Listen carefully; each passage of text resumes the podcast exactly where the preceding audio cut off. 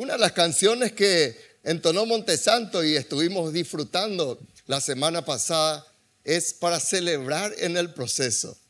Y tiene su base bíblica esto. No es este, algo así, bueno, romántico, algo etéreo, místico, no. El celebrar en las adversidades es algo bíblico y vamos a mirarlo en el nombre de Jesús. Vamos por favor en Segunda Reyes, Segunda Reyes capítulo 4. Abran sus Biblias por favor. Segunda Reyes capítulo 4. Uno de los hombres más tremendos que encontramos en el Antiguo Testamento sin duda fue el profeta Eliseo. Ustedes saben que Eliseo recibió el manto, la unción del profeta Elías, quien fue su discipulador. Digan conmigo, yo nunca, vamos, vamos iglesia, yo nunca puedo andar sin discipulador.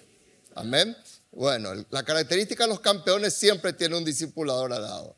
Y las campeonas que tienen una discipuladora, obvio, ¿verdad? Y ahí entonces somos discipulados, ¿verdad? Los que andan sueltos de repente no pueden ver estas victorias. Y Eliseo quería la bendición de Dios, por eso se pegó a su discipulador y allí, antes de que Elías parta en vida, él no murió, él es una de las personas que no murió, como tampoco murió Enoch, ¿verdad? Sino que fue traspasado, fue llevado a los cielos vivos.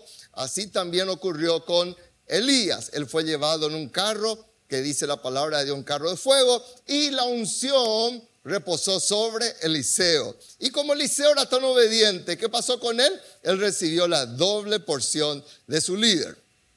Y acá vemos uno de los milagros, ¿verdad? Por eso en la Biblia, si ustedes tienen allí, van a encontrar que a partir del versículo 38 dice, milagros en beneficio de los profetas. Amén. Entonces Dios quiere hacer milagros en la vida de cada persona y qué lindo es cuando nosotros permitimos que esos milagros ocurran. Dice en los versículos 38 al 41, Eliseo volvió a Gilgal cuando, que dice, había una grande hambre en la tierra. Wow, qué lindo comienzo, ¿verdad? qué lindo arranque. ¿Había qué cosa?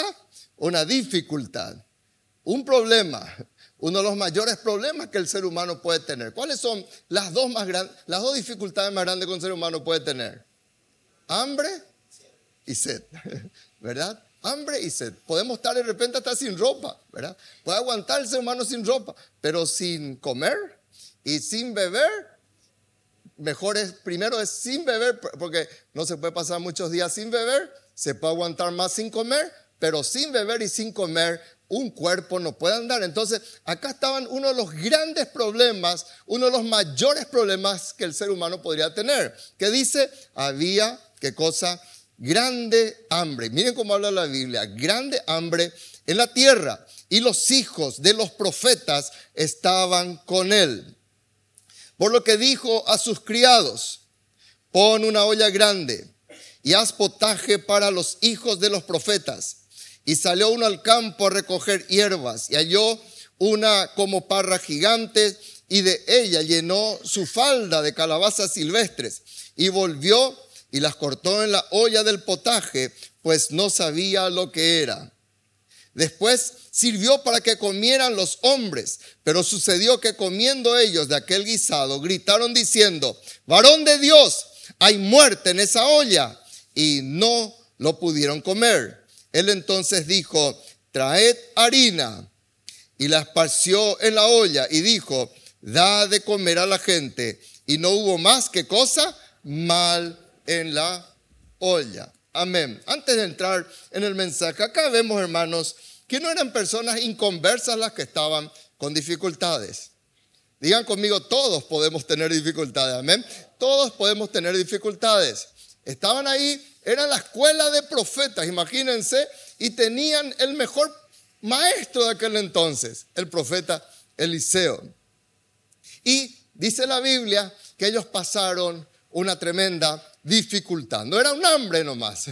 No es que ayunaron tres días y no tenían que comer tres días. Era una grande hambre, un gran hambre, ¿verdad? ¿Y qué dice la palabra de nuestro Dios? Nos enseña, hermanos, que cualquiera de nosotros podemos pasar dificultades. Hay gente que justamente dice, no, yo no puedo pasar dificultades si yo estoy todo bien con Dios. Y, o a veces a mí me dicen, vos seguro pastor no tenés los problemas porque sos pastor de ¿Verdad? ¿De dónde sacaron eso, hermano? Como decía el pastor Emilio, todos nosotros al despertarnos nos lavamos la cara. Dice, también pastores, decía él, ¿verdad? ¿Por qué? Porque todos pasamos, siendo de la escuela de profetas, pasaron esas dificultades. Y a veces, cuando hay dificultades, Nuestros sentidos nos engañan. Nuestras percepciones nos engañan.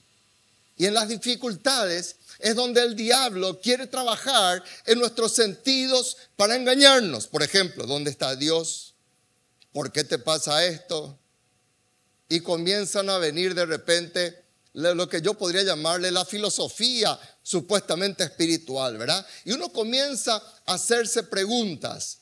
O por ejemplo, nos pasa una desilusión con una persona que nosotros hemos invertido mucho ministerialmente, hemos hecho todo por esa persona y te falla.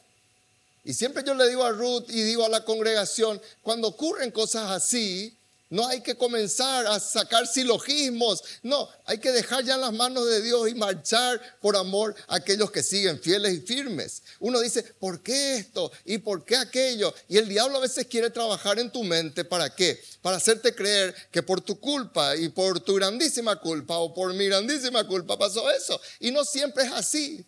El Señor Jesús no filosofó y no se cortó las venas cuando le traicionó Judas, por ejemplo. Él ya sabía eso. Y él siguió adelante. Cuando Judas salió de la, de la pieza, ¿verdad? ¿Qué es lo que él hizo? Él siguió participando con ellos de la mesa del Señor, así como vamos a participar más luego en el nombre del Señor. Y muchas veces los sentidos son engañosos. Y hay muchas personas comienzan a, a enojarse. Algunos comienzan a explotar, hermanos. Y a mí me encantan a veces las dificultades les cuento un secreto, hermano, porque yo le conozco a la persona en las dificultades.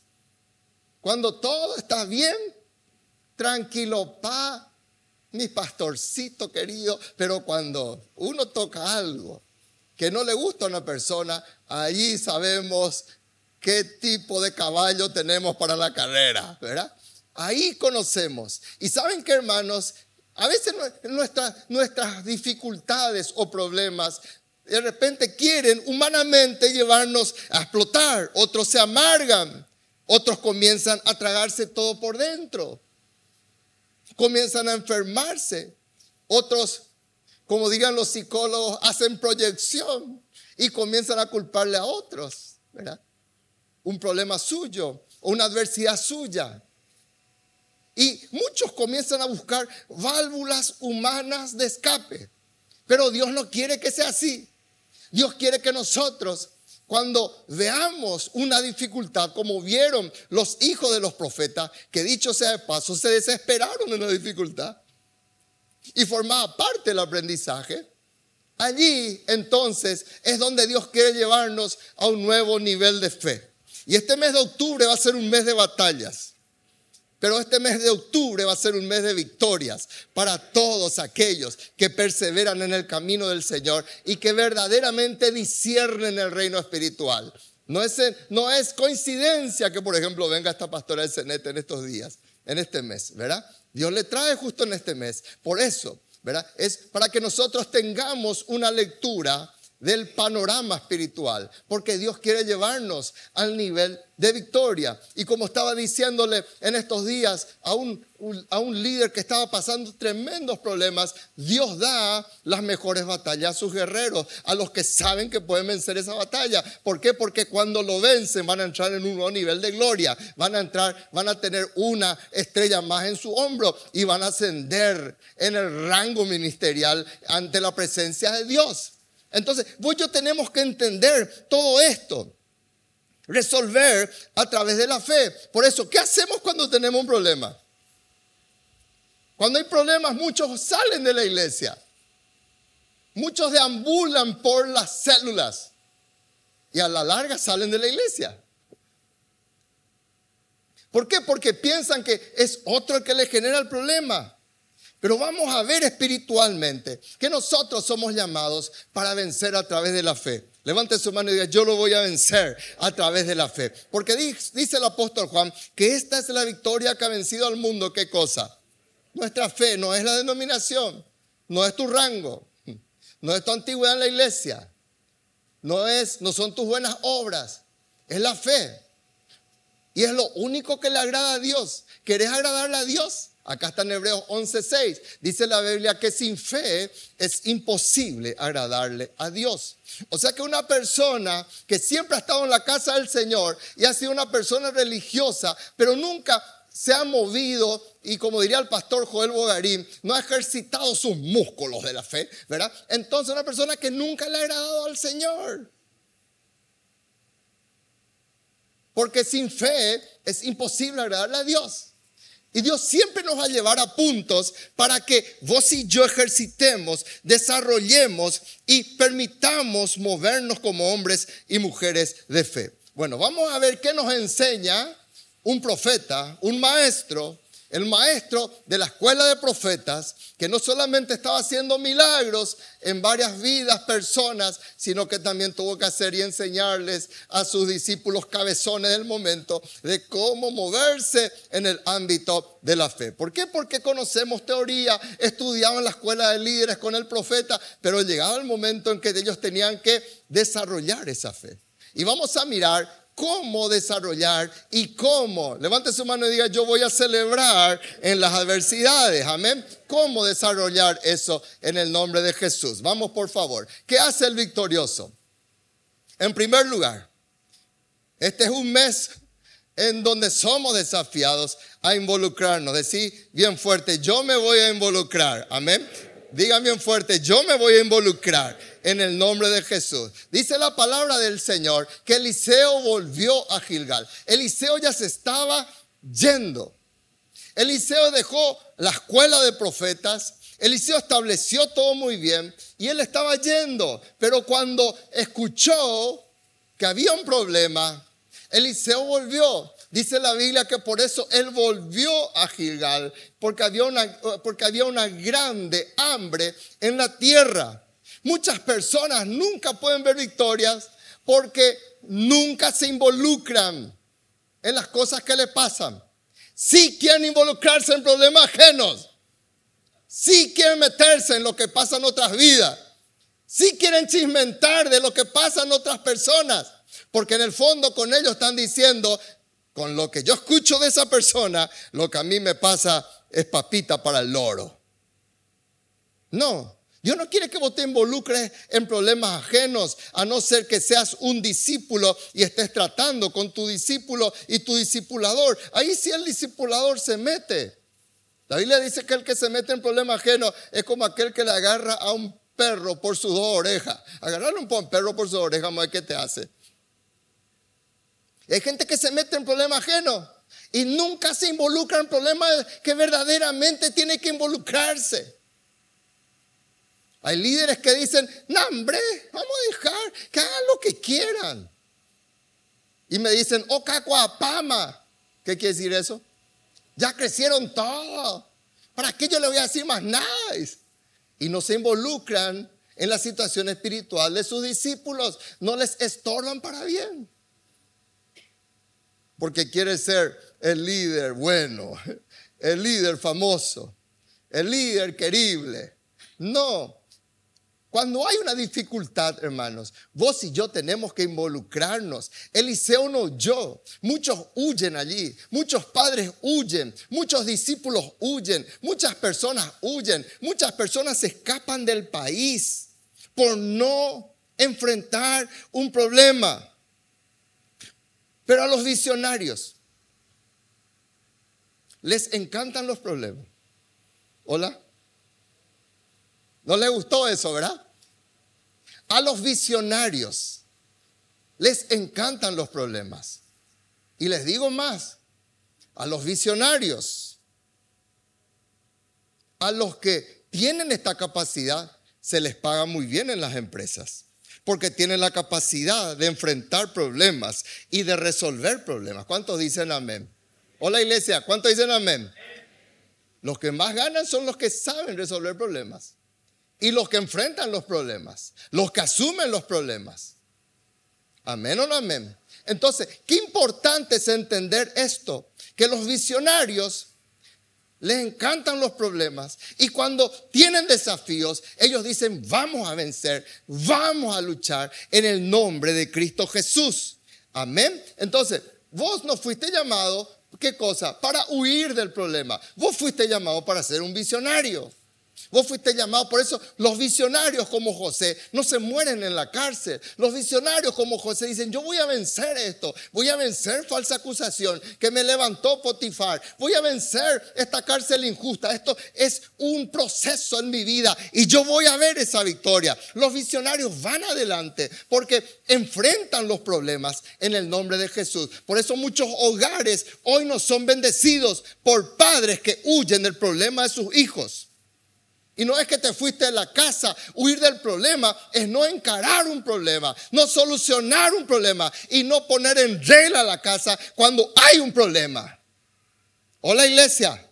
Entonces yo me levanto como campeón y vos te levantás como campeona, vos como campeón del Señor y decimos, acá hay una grande hambre, vamos a solucionar. Acá hay un problema, vamos a solucionar. Porque digan conmigo, yo todo lo puedo en Cristo que me fortalece. Dale un aplauso fuerte a Dios. ¿Por qué? Porque nosotros fuimos llamados y este mes de octubre vamos a levantarnos en el nombre de Jesús. Amén. Entonces la fe te lleva a no huir del problema. La fe te lleva a encarar el problema. La fe no te lleva a esconderte del problema. La fe no te lleva a llorar y ahogarte en tu propia lágrima. La fe no te va a llevar al problema para que vos te hundas con el problema. La fe en Cristo te va a llevar a un problema y a una situación para que puedas resolverlo en Cristo Jesús.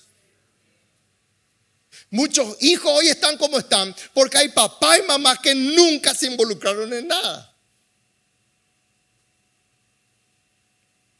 Muchos están estancados espiritualmente porque nunca supieron tener esa capacidad de vencer, esa capacidad de resiliencia, de poder enfrentar e ir adelante. El Señor Jesús, hermano, miren cómo el Señor Jesús resucitó. Él podría haber dicho, ¿para qué yo me voy a meter en esta conversación de estos dos discípulos que están yéndose a Maús? ¿Cómo no van a creer en mí después de todo lo que les dije? No, el Señor Jesús no huyó. El Señor Jesús, después de haber resucitado, se tomó el tiempo, caminó con estos discípulos y comenzó a hablarles y comenzó a explicarles, se acercó a ellos. Él podría haber dicho, a mí que ya me interesa, ya cumplí mi misión vencí al diablo en la cruz, me fui y prediqué a los espíritus cautivos en estos tres días y resucité triunfante. ¿Qué yo voy a perder el tiempo? Voy a, sudar otra vez para caminar con estos discípulos que están discutiendo allí. No, Jesús no actuó así. ¿Por qué actúa así? Y si seguía actuando así, nunca vas a ver victoria. Involucrate en el nombre de Jesús.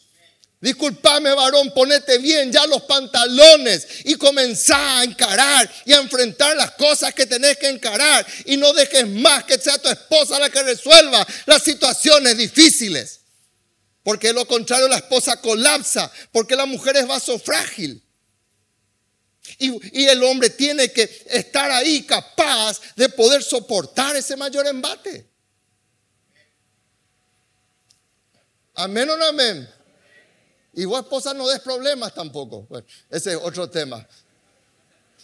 Ese no es el tema. Romanos 5.8, Dios podría haber dicho, ¿para qué yo me voy a involucrar en la situación de estos humanos? No, Él muestra su amor para con nosotros, en que siendo pecadores, miren cómo Dios se involucró con nosotros, hermano. Entonces el que no se involucra no tiene el ADN del Padre. Y ustedes se cansaron de escucharme, pero yo les digo algo, todos mis hijos están casados, pero yo les peluqueo todos los sábados a ellos. A solas y en grupo también. Si yo veo algo, si yo veo que no se congregan, si yo veo que huyen durante el tiempo alabanza, ahora yo vengo, ¿qué? ¿Por qué? Bueno, yo veo todo, hermano. Porque necesitamos involucrarnos.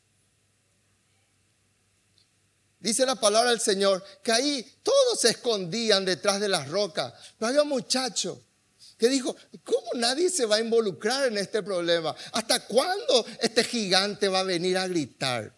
ofender al pueblo de Dios. ¿Cómo es posible que ofenden la casa de Dios? Que ofenden acá la iglesia y esos son tus amigos. Los Goliat son tus amigos. Gente que ofende a los escuadrones del Dios viviente. Esos son tus amigos. Tus socios. Dice la Biblia que cuando David escuchó David escuchó qué cosa, que había alguien que estaba ofendiendo y tocando la honorabilidad de los escuadrones del Dios de Israel y estaba tocando la honra y la gloria del Dios de Israel. Él dijo, yo no me puedo quedar quieto, yo tengo que involucrarme, me está ofendiendo a mí, me está tocando a mí. Y todos los supuestos guerreros, nadie quería involucrarse. Pero el hombre de Dios se involucra, el hombre de Dios soluciona. Hay un problema, encara, habla en donde tiene que hablar en el nombre de Jesús. Amén o no amén. Y David ahí le decía a su hermano, cállate, deja de ser morboso, deja él no escuchaba eso, él me están ofendiendo, están tocando, no me están tocando a mí, están tocando la casa de Dios. O la iglesia. Y vos te reís con los Goliat. Mi cuate es. Y me dicen algunos, una cosa es la iglesia, otra cosa es mi amistad. Negativo. Cuidado. El que toca la casa de Dios está tocando la niña de los ojos de Dios. Y David decía, ¿qué van a hacer? ¿Quién es este hombre para que provoque? a los escuadrones del Dios viviente. ¿Cuántos reciben esta proclama? Esta es una proclama para el mes de octubre en el nombre de Cristo Jesús. Vas a entrar en un nuevo nivel de conquista. Levanta tus manos en el nombre de Jesús. Los que quieran, los que no, están libres. Será el tiempo de levantarte e involucrarte en el nombre de Jesús. Vas a corregir lo deficiente. Si nunca te involucraste, vas a levantarte en el nombre de Jesús y vas a involucrarte para la gloria y la honra del nombre del Señor. Aquellos que no deseaban asumir y por ende huían de las responsabilidades, ahora encararán, ahora asumirán desafíos en el nombre del Señor. Padres ausentes serán padres presentes. Hijos de Dios indiferentes pasarán a ser protagonistas y tomarán responsabilidades como líderes. Dios obrará quebrando maldiciones y activando el potencial de fe que se encuentra en ti. En el nombre de Jesús, ¿cuántos lo reciben? Digan amén, digan algo en el nombre de Jesús. Involucrate. Amén o no amén, hermanos. En segundo lugar, la persona, y acá está el título de nuestro mensaje, la persona victoriosa celebra en los problemas. La canción de Montesanto dice, celebran el proceso. Y acá está la base. Celebra en los problemas. Dice el profeta, cuando le dijeron, mira profeta,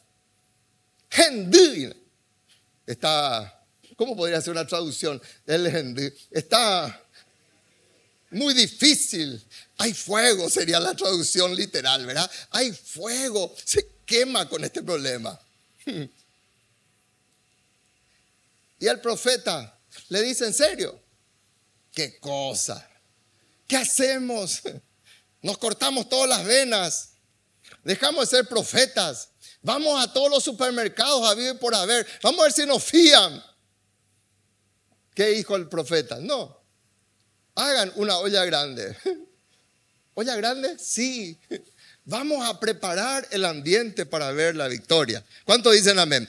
Vamos a preparar el ambiente para ver la victoria. Había problemas, había, había qué cosa, hambre. Y el profeta dice, vamos a preparar una olla grande. Vamos a preparar como, como ¿Cuándo preparamos una olla grande? ¿Cuándo preparamos una comida grande? Cuando vamos a tener un evento especial. Ruth y yo no hacemos una olla grande, si somos dos nomás ya, en casa, ¿verdad? Pero cuando vienen los once y toda la barra detrás los sábados, tenemos que preparar una olla grande. Porque va a haber fiesta en la casa. Vienen los nietos, vienen los hijos, vienen los yernos, la nuera, viene la familia. Y nos gozamos, hacemos olla grande. ¿Cuántos dicen amén, hermano? Porque es un día de fiesta. Cuando vos vas a tener un cumpleaños, vos haces un festejo especial y preparás algo grande. Y como suelo decir, a lo mejor comías tortilla con mandioca, pero cuando hay un festejo, preparás algo especial. Y el profeta dice, vamos a preparar una olla grande. Vamos a anticiparnos en el nombre de Jesús. Pero no, no, habrá faltado el discípulo tolongo que le habrá dicho, pero no tenemos que poner en la olla. Sí, hay grande hambre. Pero el profeta se antecede.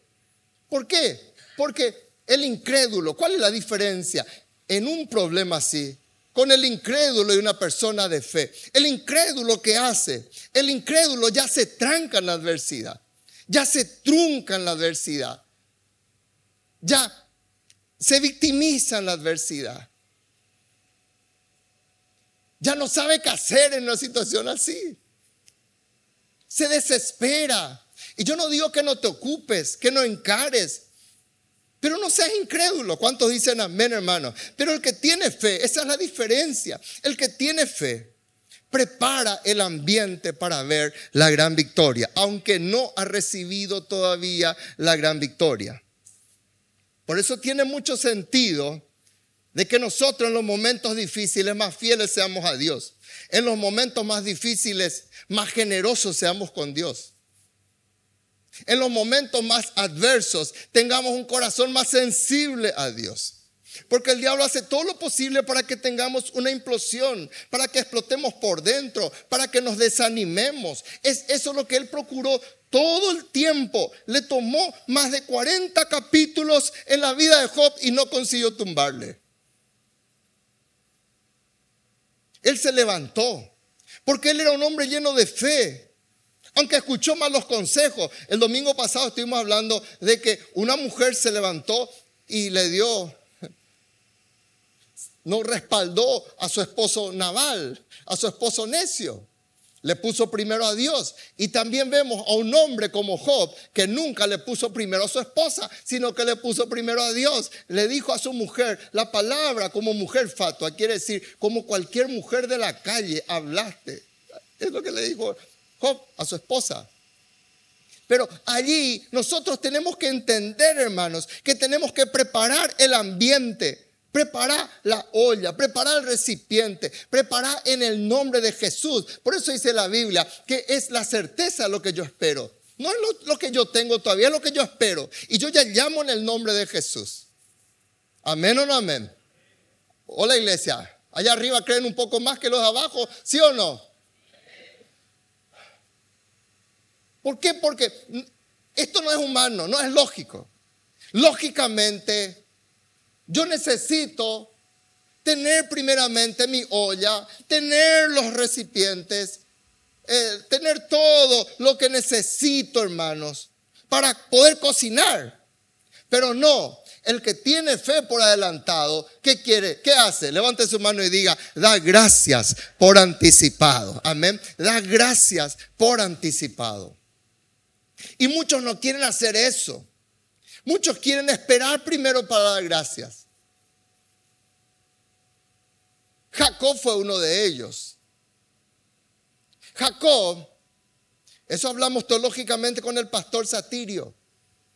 Cuando él vino en el mes de junio y yo le dije, pastor, ¿vos qué pensás de Jacob? Porque vos dijiste algo en el púlpito y me llamó la atención. Y él me dijo, a veces nosotros Enseñamos mal, me dice. Jacob pasó todo lo que pasó porque fue desobediente, me dice.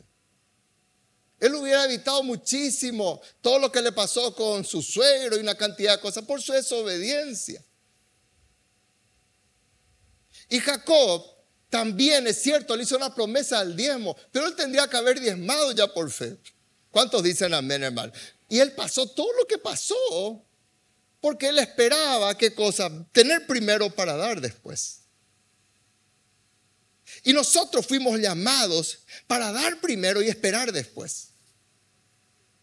Amén. Primera Tesalonicenses 5:18. Vos y yo tenemos que ser agradecidos y hacer fiesta en los momentos adversos. Y demasiado bien se conoce a una persona con cara larga cuando de repente está pasando un problema. Y nunca sale su cara larga porque está esperando la resolución de su problema para después ser agradecido. Y ese no es el orden de Dios. La Biblia dice que hay que dar gracias en todo, en vacas flacas como en vacas gordas, con trigo abundante, con trigo flacos. Amén. La Biblia dice, dad gracias en todo. ¿Por qué, hermanos? ¿Por qué? ¿Por qué?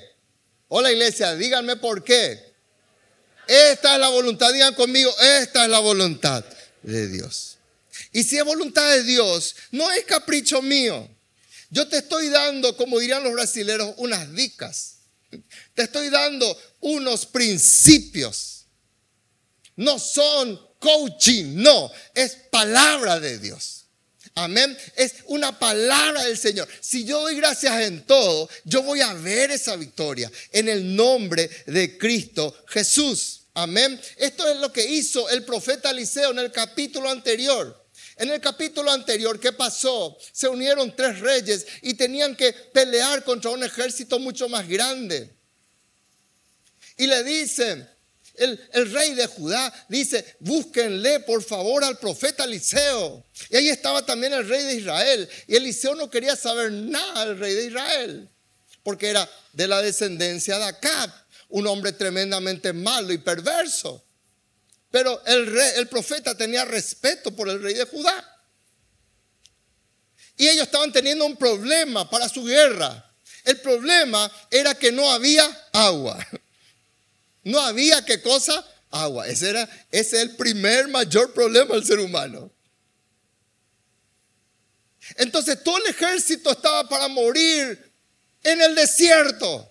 Y le buscan al profeta. Ahí se acordaron del profeta Eliseo. Y viene el profeta.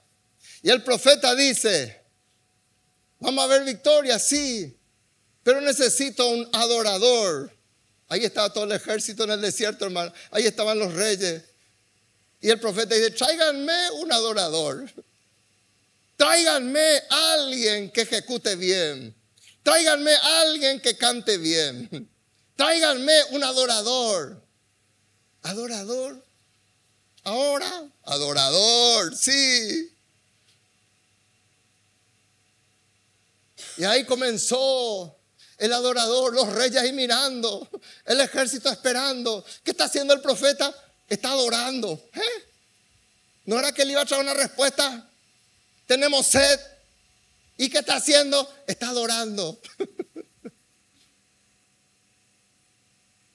y ahí el profeta dice, tráiganme un tañedor. Y tocaba la mano de Jehová. Y ahí la mano de Jehová vino sobre Eliseo. ¿Cuántos saben que hay palabra de Jehová cuando adoramos en nuestras adversidades. Deja de tener cara larga en los momentos adversos. Deja de culparte. Deja de tener eh, cara de lástima.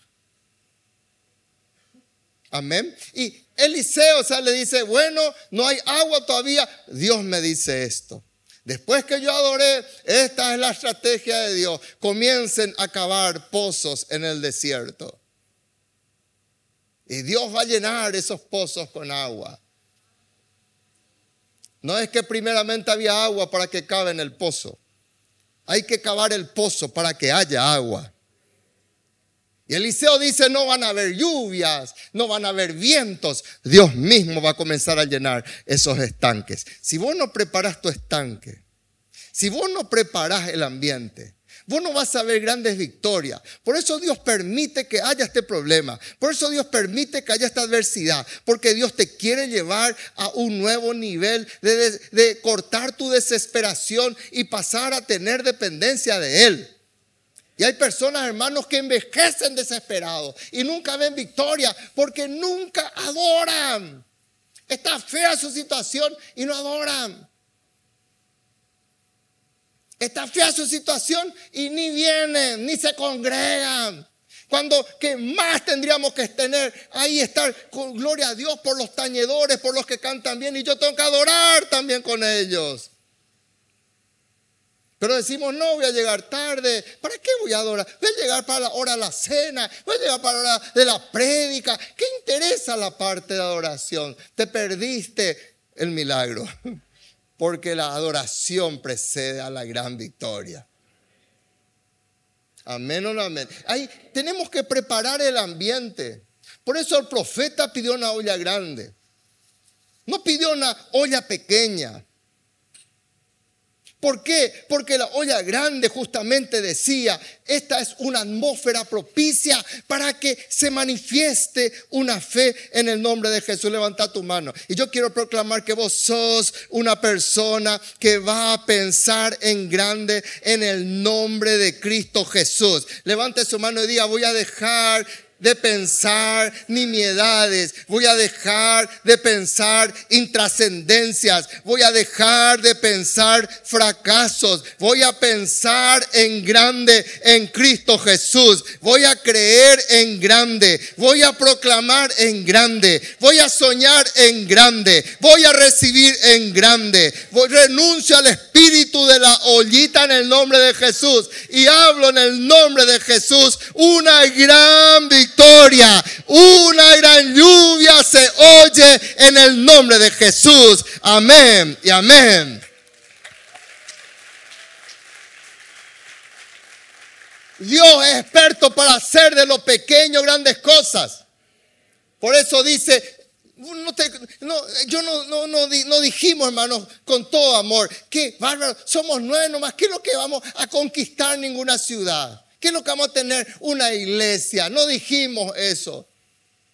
Creímos grande, soñamos grande. Y me uní a un pensador, a un soñador grande. Yo no quería andar solo, suelto por allí. No quería ser un cable sin enchufarme a una corriente de discipulado. Y me uní a un loco en la fe, que es el pastor Víctor Hellman. Ese hombre sí que es loco en la fe. Me hizo firmar, pagaré en grande. Sin que yo, yo estando, estando quebrado económicamente. Y por ser el pastor Víctor, yo firmaba. Y después me dice, Rubó, ¿viste lo que firmaste? Me dice, ¿qué? Le dije, lo que firmamos. 60 mil dólares en aquel entonces, hermano, hasta hoy es plata. ¿Cuánto creen que 60 mil dólares es plata? ¿Eh?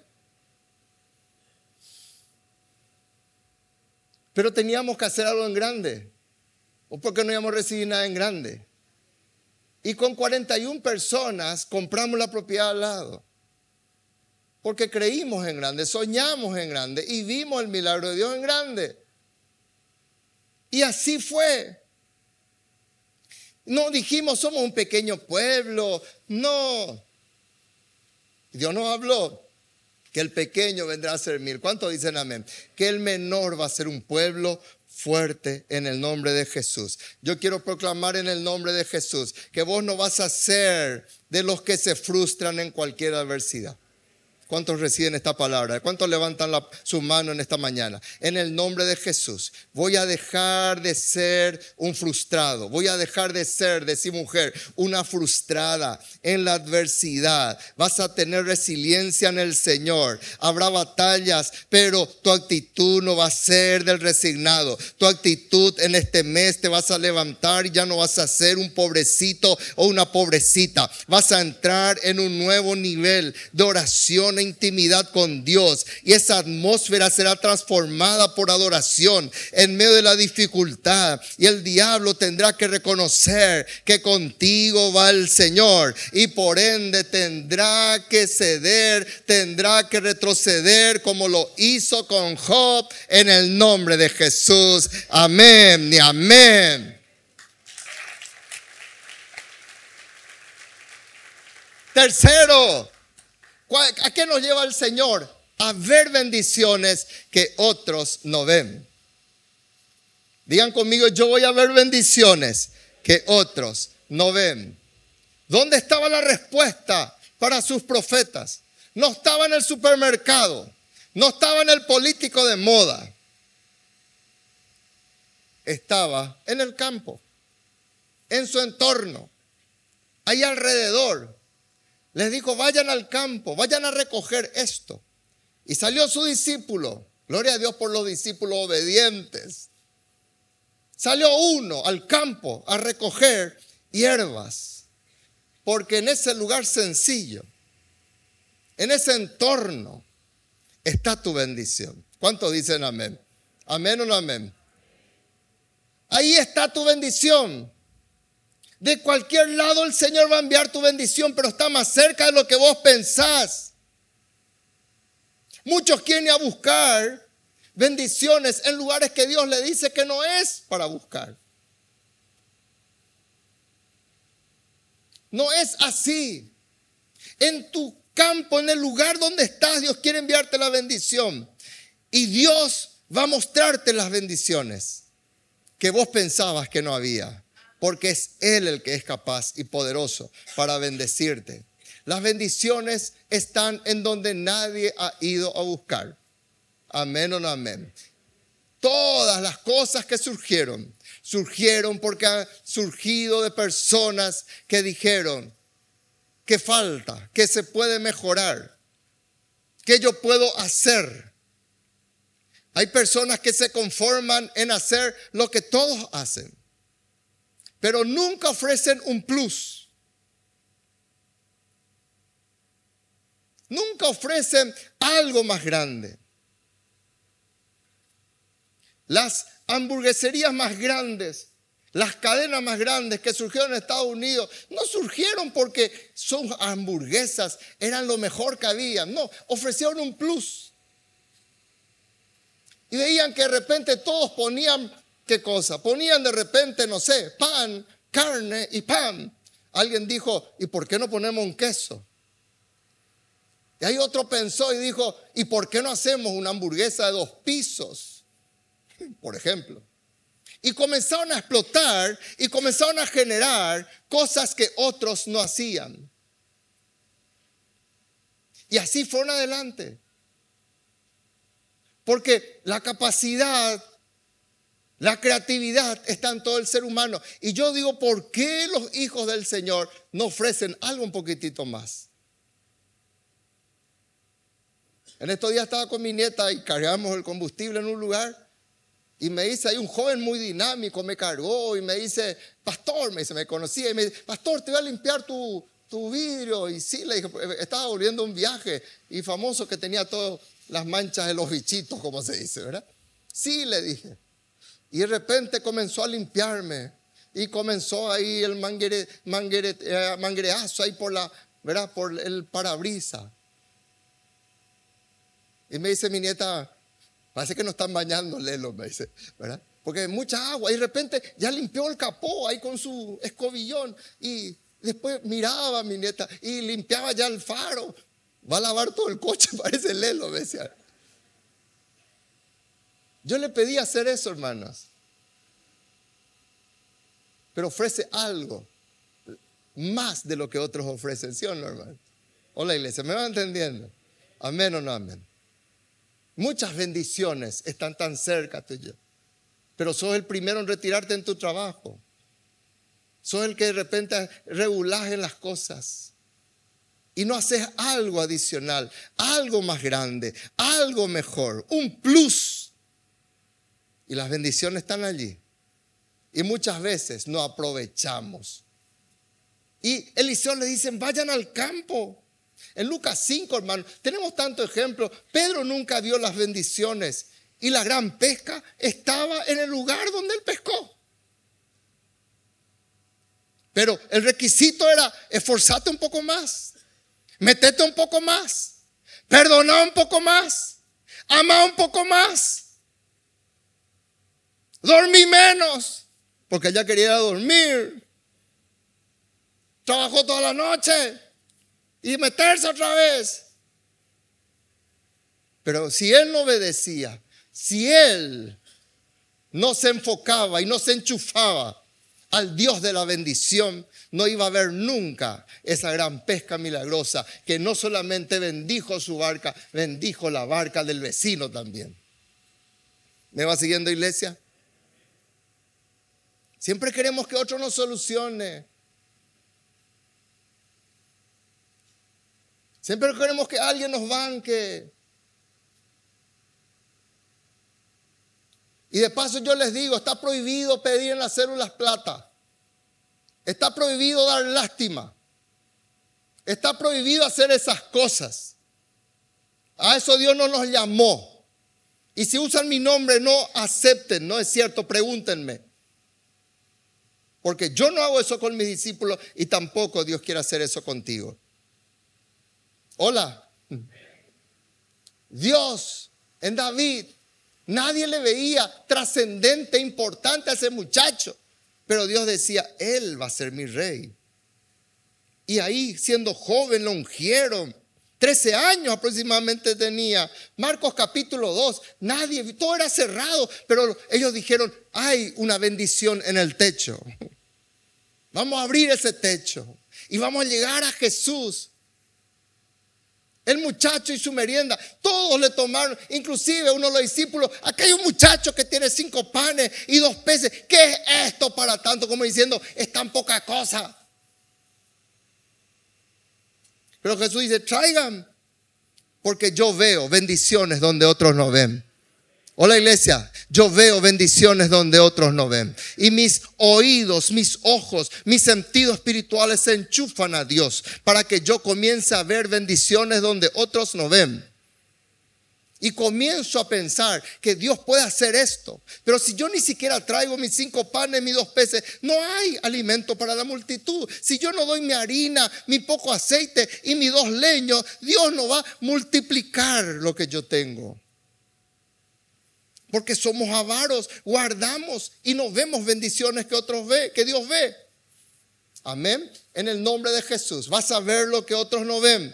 Y yo quiero proclamar en el nombre de Jesús cosas para tu vida en este mes. Solo los inteligentes, solo los locos en la fe van a ver lo que otros no han visto. Dios va a desarrollar en tu vida un nuevo potencial espiritual. Este es un mes en donde vas a desarrollar ese nuevo potencial. Va a ser un mes en donde generará para tu vida oportunidades de bendición, en donde otros no lo han visto. Dios te va a mostrar este mes. Dios te va a mostrar este mes. Este es el mes que nosotros lo veremos. Tu confianza no se va a enfocar en personas, sino en el Dios que todo lo ve y que te va a proyectar a nuevos niveles de conquista y de victoria. Vamos, confía, clama a Dios, Él te responderá. Él te mostrará cosas grandes y ocultas que tú no conoces. ¿Cuánto dicen amén? En el nombre de Jesús. Amén. Y termino con esto. Vas a tener respuesta de Dios en las adversidades. El que celebra en las adversidades tiene respuesta de Dios. No va a salir defraudado. No va a salir defraudada. En el versículo 39, siempre van a haber dificultades. Cuando Dios te muestra las oportunidades, van a haber dificultades. No creas que el diablo se duerme, que bárbaro, bueno, ya va a sacar una gran comida del campo. No, van a haber dificultades. Dice que salieron al campo y de repente un despistado. Nunca falta el despistado. Levante su mano y diga, yo no voy a ser ese despistado. Nunca entiendo una orden del discipulador. Ay, ay, ay. Vos le decís, trae masita, trae, trae bocaditos salados, te trae dulces. Totalmente al revés te traes, ¿verdad? Y vos tenés que amarle. Aleluya. Después te dice, orá por mí otra vez, te dice, ¿verdad? Bueno, pero eso es aparte. Y ahí se fue, y se fue un despistado. Y no sabía distinguir entre calabazas buenas y calabazas silvestres. Y cortó. Y metió en la olla. Ahí donde todos estaban preparados para ver el gran milagro. Y comenzaron a gritar, hay muerte. se entusiasmaron, ahí estaban. Pero cada vez que vos querés dar paso, no te vayas a animar, porque el maligno va a tratar de colocar algo venenoso otra vez allí. Hola iglesia, ¿qué dije? Algo venenoso. Y vos vas a decir, está cerca mi milagro, aleluya, está cerca mi milagro. No vas a decir otra vez porque hay, algunos otra vez, a la pinta, ya preparé toda la olla, ahí puse el agua y eh, me costó calentar y encima, no, siempre va a colocar algo venenoso, siempre van a estar allí. Son los contraataques a nuestra fe. Pablo llama que vos tenés esperanza y va a venir la contraesperanza. Siempre va a haber un ataque. Por eso dice la palabra de Dios que ahí estaba el Señor, ahí estaba plantando trigo y mientras durmieron, vinieron a sembrarle cizaña. El diablo siempre va a plantar cizaña. El diablo siempre va a plantar algo venenoso.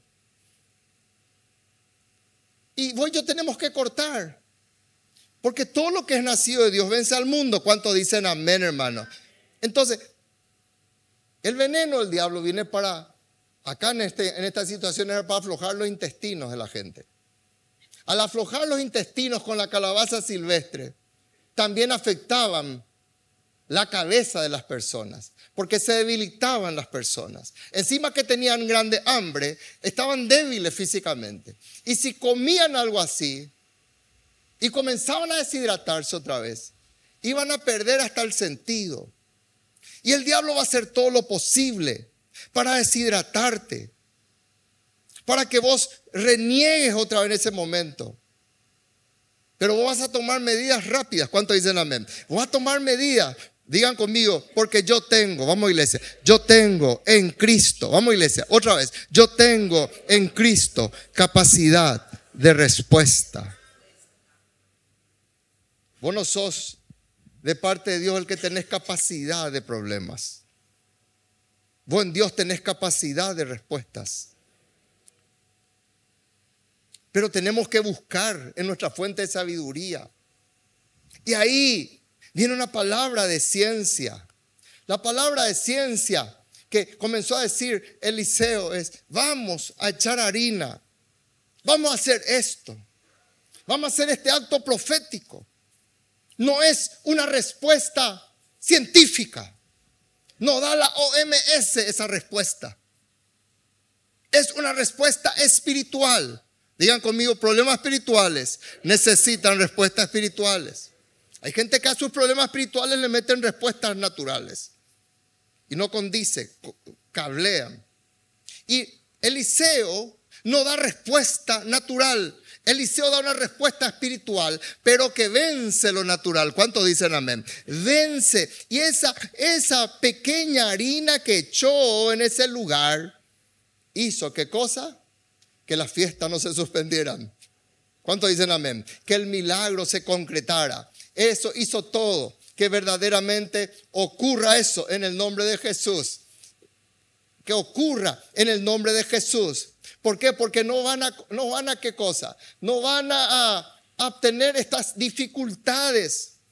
El diablo no va a envenenar mi pensamiento. ¿Cuánto dicen amén? El diablo no va a envenenar mi familia. El diablo no va a envenenar mi matrimonio. No va, no va a envenenar mi liderazgo. No va a envenenar a tus discípulos. No va a envenenar a las finanzas. No va a envenenar tu salud. No va a envenenar ninguna de estas cosas. Proclame una vez más, la fiesta no se suspende en el nombre de Jesús. Ellos fueron obedientes. Digan conmigo, tengo que ser obediente.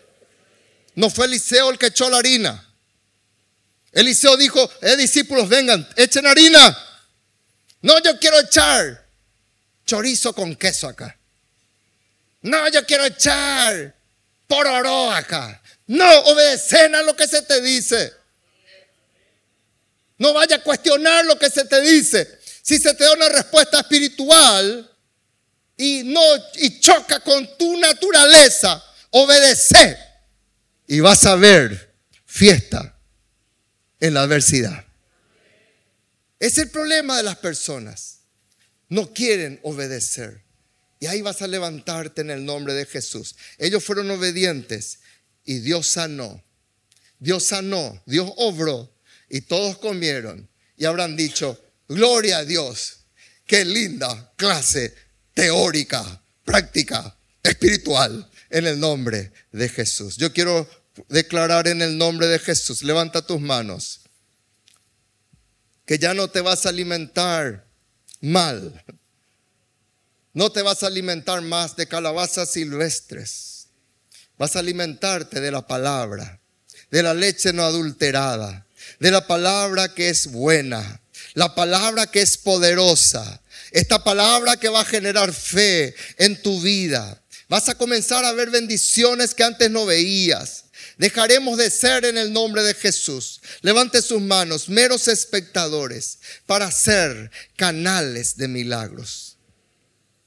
¿Cuántos dicen, yo levanto mis manos para ser canal de milagro en mi familia, en el nombre de Cristo Jesús?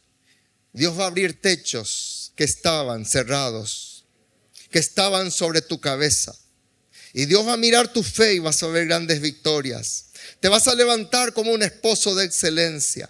Te vas a levantar como una esposa de excelencia. Tu hogar se levantará en victoria. Profetizo que todo lo malo, que todo lo que ha caído, se va a levantar en el nombre de Jesús. Que va a venir un nuevo tiempo de refrigerio y de victoria para tu vida. Que el hambre, la crisis, la estrechez, ha pasado, díganme conmigo, ha pasado, ha pasado. Comienza a preparar la adoración. Deje de mirarme incrédulo y haga la proclama. Digan el nombre de Jesús, en el nombre de Jesús. Yo voy a ver esta victoria. Yo voy a ver esta victoria. Va a haber este tiempo de refrigerio. Cristo dijo, que va a predicar el año agradable de Dios para tu vida. Este es el año agradable de Dios. Vamos a terminar con el año agradable de Dios en estos tres últimos meses del año. Vamos a terminar en el nombre de Jesús. Esto es para los que obedecen, para los que se mueven en sujeción y para los que se mueven en la mayordomía de Dios.